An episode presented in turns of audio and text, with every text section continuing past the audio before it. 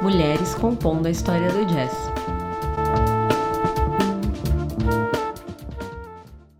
Olá, eu sou a Fernanda Mendes. E eu sou a Flora Miguel, de volta com o podcast Elas, uma produção realizada em parceria entre o coletivo Um Jazz por Dia, que está conduzindo esse podcast, e o programa Hora do Sabá, fazendo nosso conteúdo circular por vários cantos do país. Nossa proposta é falar de jazz a partir das mulheres que fazem sua história, existência e resistência. Mostramos a cada episódio que elas ocupam todos os espaços dentro do ambiente jazzístico. Nessa série especial, estamos passeando por uma banda imaginária composta só por mulheres. Começamos pela cozinha da banda, o combo baixo e bateria. Nesse terceiro episódio da série, os instrumentos da vez são a guitarra e o violão. Da guitarra até a guitarrada, o episódio de hoje vai falar de Sister Rosetta Tarp, Rosa Passos, Emily Rainler, Marlene Souza Lima, Gabi Gonzalez, Nanate Francischini, Guitarrada das Manas e Lucinha Turnbull. O Power Trio é uma formação muito rock and roll. A guitarra é um instrumento muito forte e marcante do rock. E se vamos falar de guitarra e violão, temos que falar da Sister Rosetta Tarp. Nascida nos Estados Unidos, aos quatro anos de idade, começou a se apresentar na igreja com sua mãe, onde era chamada de Pequena Rosetta do canto e da guitarra. Tornou-se uma reconhecida cantora e instrumentista gospel que, apesar das influências do jazz e do blues, fazia uma mistura única das letras de música com um ritmo diferentão no violão elétrico. Let's do that again.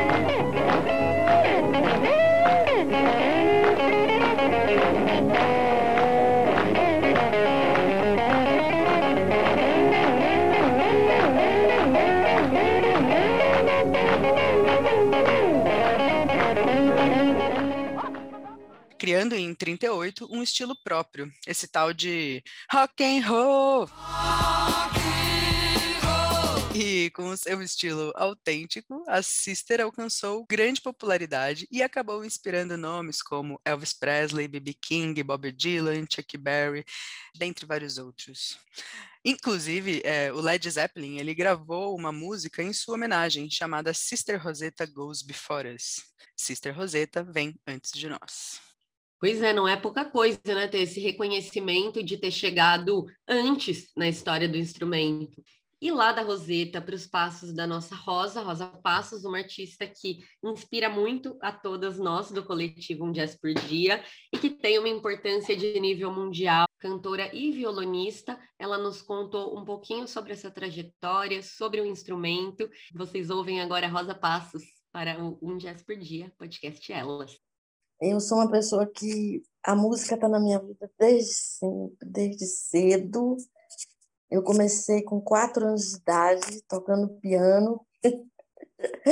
e quando eu tive 11 anos de idade, minha irmã mais velha comprou um compacto duplo de uma trilha sonora de um filme, Orfeu do Carnaval. E eu comecei a ouvir aquela voz, aquele violão, aquela divisão, cantando O Nosso Amor, de Tom Jobim, né? aquela coisa fantástica, aquela respiração que não tinha a dinâmica, a delicadeza, o entrosamento do violão. Eu falei, que, que é isso? Quem é esse? Minha irmã falou, João Gilberto. Ai, João Gilberto, meu Deus, que coisa fantástica, porque eu fui acostumada a ouvir jazz desde criança. Eu ouvi grandes orquestras de jazz que meu pai gostava muito. Eu, desde os cinco anos de idade, eu sabia o disco que eu queria ouvir. Então, eu cresci num ambiente musical fantástico. Aí, quando eu ouvi João Gilberto, eu fiquei, eu fiquei enlouquecido, mundo para tudo.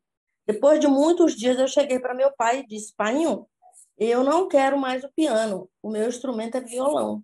O violão, o que é que eu faço? Eu pratico todo dia. Todo dia eu levo 40 minutos tocando meu violão. De manhã eu venho aqui para minha sala de televisão, um tilt, fico aqui, fecho coisa e vou estudar aquela música que eu quero fazer. E aí, como eu disse, às vezes eu levo dois, três dias com aquela música estudando para fazer um vídeo. Eu, eu, não, eu não fico só nessa coisa de, de bossa nova, eu faço samba, bossa nova, bolero, canções. Eu sou uma compositora, então eu tenho que saber, é, dentro do meu estilo, tocar e estudar. Né? E, e eu tenho muito orgulho da minha mão direita. Por quê? Eu tenho uma dinâmica para estudar quando vou tocar. Eu, eu uso os baixos invertidos. eu tenho toda uma personalidade é, como instrumentista.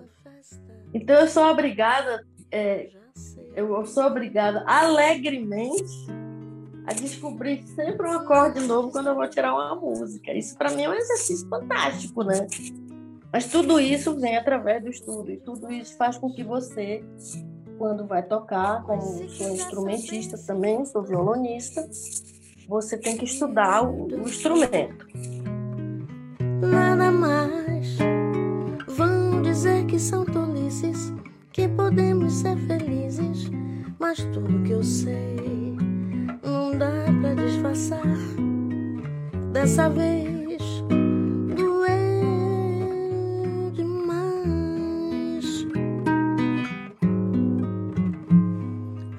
Apesar de eu ter muita influência do jazz, as grandes cantoras, os músicos, mas o Gilberto é o mestre, é a minha grande referência. Eu sou ariana, com signo com ascendente em touro, sou muito organizada, gosto de tudo muito isso eu estudo muito. Eu ouço muito jazz, eu ouço muito piano. Tem as minhas divas do jazz que eu ouço. Então você tem que ouvir aquilo que te ajuda, por exemplo, Ella Fitzgerald, né? Vai ouvir é, Bette Davis, Carmen McRae, Julie London. São tantas, se eu for falar aqui, eu vou ficar a tarde toda dando a lista, né? Sarah Vaughan, Nancy Wilson, que é minha grande paixão, Billie Holiday, Nada vem de graça. Eu lutei muito para chegar onde eu cheguei e continuo estudando. Todo dia a gente aprende uma coisa diferente quando você paga uma música para tocar, principalmente aquelas que todo mundo já tocou. E qualquer um pode fazer isso. Se você tem o talento, se você tem a capacidade, mais um motivo para você estudar, não para relaxar porque eu pego músicas que todo mundo já cantou e eu vou lá, eu vou fazer essa música diferente. Ah, não, peraí, eu vou fazer. Você pode fazer isso sem ferir a melodia, a harmonia e sem ofender o compositor. Não é você cantar uma música, coisa e botar uma nota que não tem nada a ver, não. É você acrescentar, dando a sua assinatura. Porque isso, a, a partir do momento que você faz isso, você está evoluindo musicalmente. Você está se descobrindo que você tem uma capacidade maior do que você pensava. Agora, com relação a essa coisa da pandemia, porque o, artista vive do palco, né? O artista vive do palco. Então, você se vê diante de uma pandemia dessa. Você se vê diante de um negócio tão violento que você é obrigada a você ter criatividade para sair daquilo. Não tem outra renda. Isso é uma coisa terrível. Quem vive de música, quem precisa viver de música, quantos e quantos músicos aí passando necessidade, tendo que vender o instrumento. Então, essa pandemia veio de uma forma muito violenta, como um tsunami.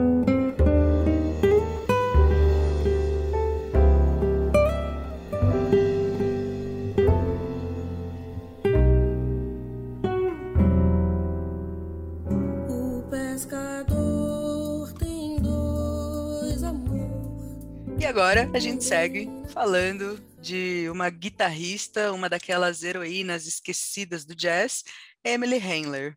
Na adolescência, ela já era apaixonada pela guitarra e pelo rock, mas depois de alguns anos, ela mergulhou de vez no jazz. Estudou na Berklee College of Music e se profissionalizou como guitarrista de jazz. Emily não era só muito virtuosa na atitude, mas também na composição e no seu jazz. Ela era feminista por não ter outra opção. O mundo do jazz era e ainda é, extremamente machista. E quantas vezes fãs e críticos se aproximavam e sentavam na frente dela de braços cruzados, só esperando por erros, prova de que ela não pertencia àqueles palcos. Os músicos não a levavam a sério e ela nem era chamada para as jams.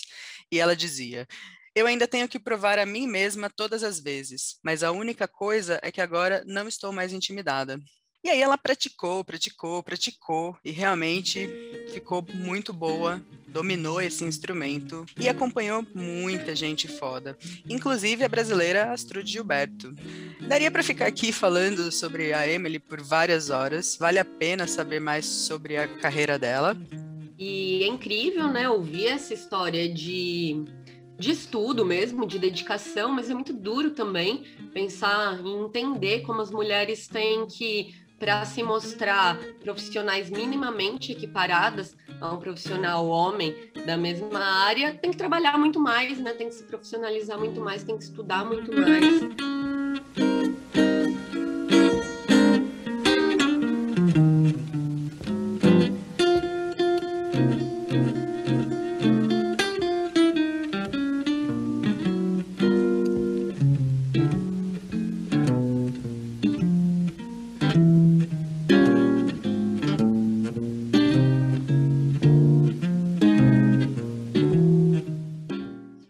Sequência, as nossas instrumentistas. Vamos falar de Marlene Souza Lima, da cena atual, vem lá do Planalto Central de uma família de músicos.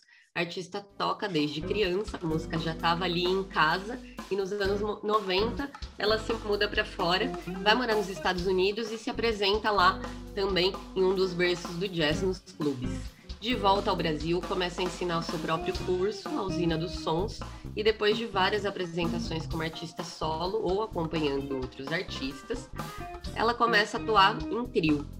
Seu primeiro álbum, My Way, lançado em 2011, traz releituras para temas de Hermeto Pascoal, João Bosco e Jim Smith, além de uma homenagem ao guitarrista George Benson. Os shows do disco seguem a tradição dos concertos de jazz, da onde vem a experiência da Marlene Souza Lima, e a improvisação se faz, felizmente, bastante presente.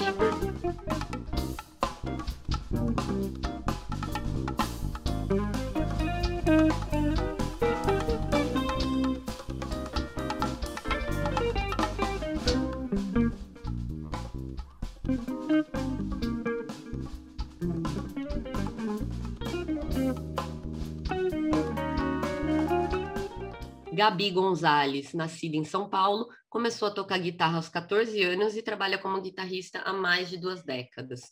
Se formou em guitarra na antiga Universidade Livre de Música Tom Jobim, é pós-graduada em Educação Musical pela FIC.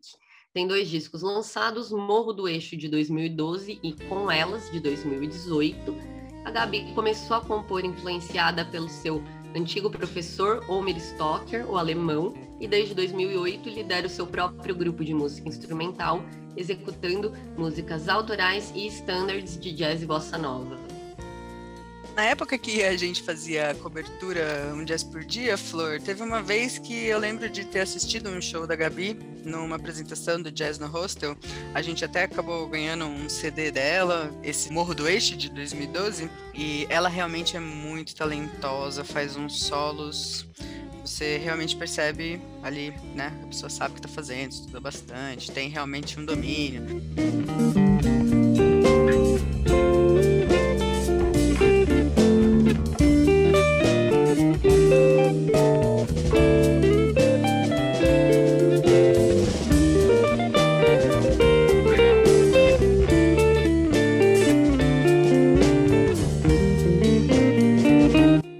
Segue agora falando da cena da música experimental de São Paulo, com Nanate Francischini.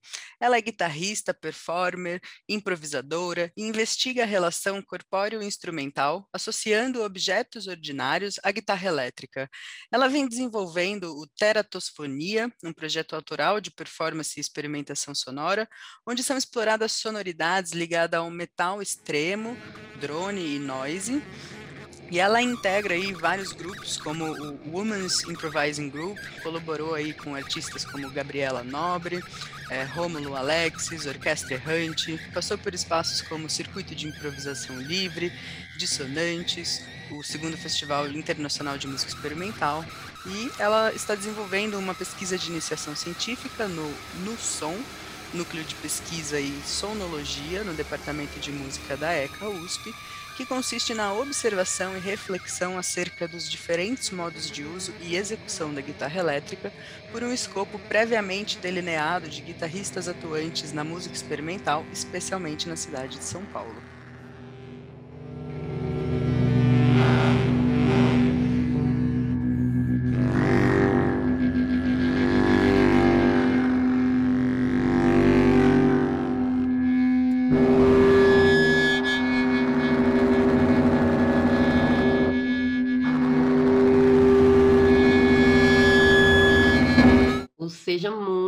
Loucura, e já que temos apreço pelo não convencionalismo, trazemos também a Guitarrada das Manas, um projeto instrumental experimental mesclado com uma sonoridade bastante regional. Essa é a proposta da dupla paraense Guitarrada das Manas, formada pelas multi-instrumentistas Beatriz Santos nos sintetizadores e programações e Renata Beck na guitarra. O projeto traz o gênero sob execução de instrumentistas mulheres, algo que é completamente incomum para a guitarrada, que é basicamente executada por homens. A guitarrada das manas é protagonismo feminino no solo amazônico, projeto é de 2017 e surgiu depois do convite da cantora Aila para formar uma banda composta por mulheres para uma apresentação no Festival Humana, Mulher, Artes, Narrativas e Ativismo, um importante evento realizado em Belém com a finalidade justamente de promover o fortalecimento feminino. A partir daí, outros convites surgiram e elas não pararam mais. As duas integrantes da proposta buscam dialogar também com outros gêneros, como brega, cumbia, merengue, lambada, carimbó e a música pop. Atualmente, as manas produzem e compõem seu repertório autoral. A recente trajetória musical da guitarrada das manas também foi registrada num longa-metragem documental chamado Guitarreiras.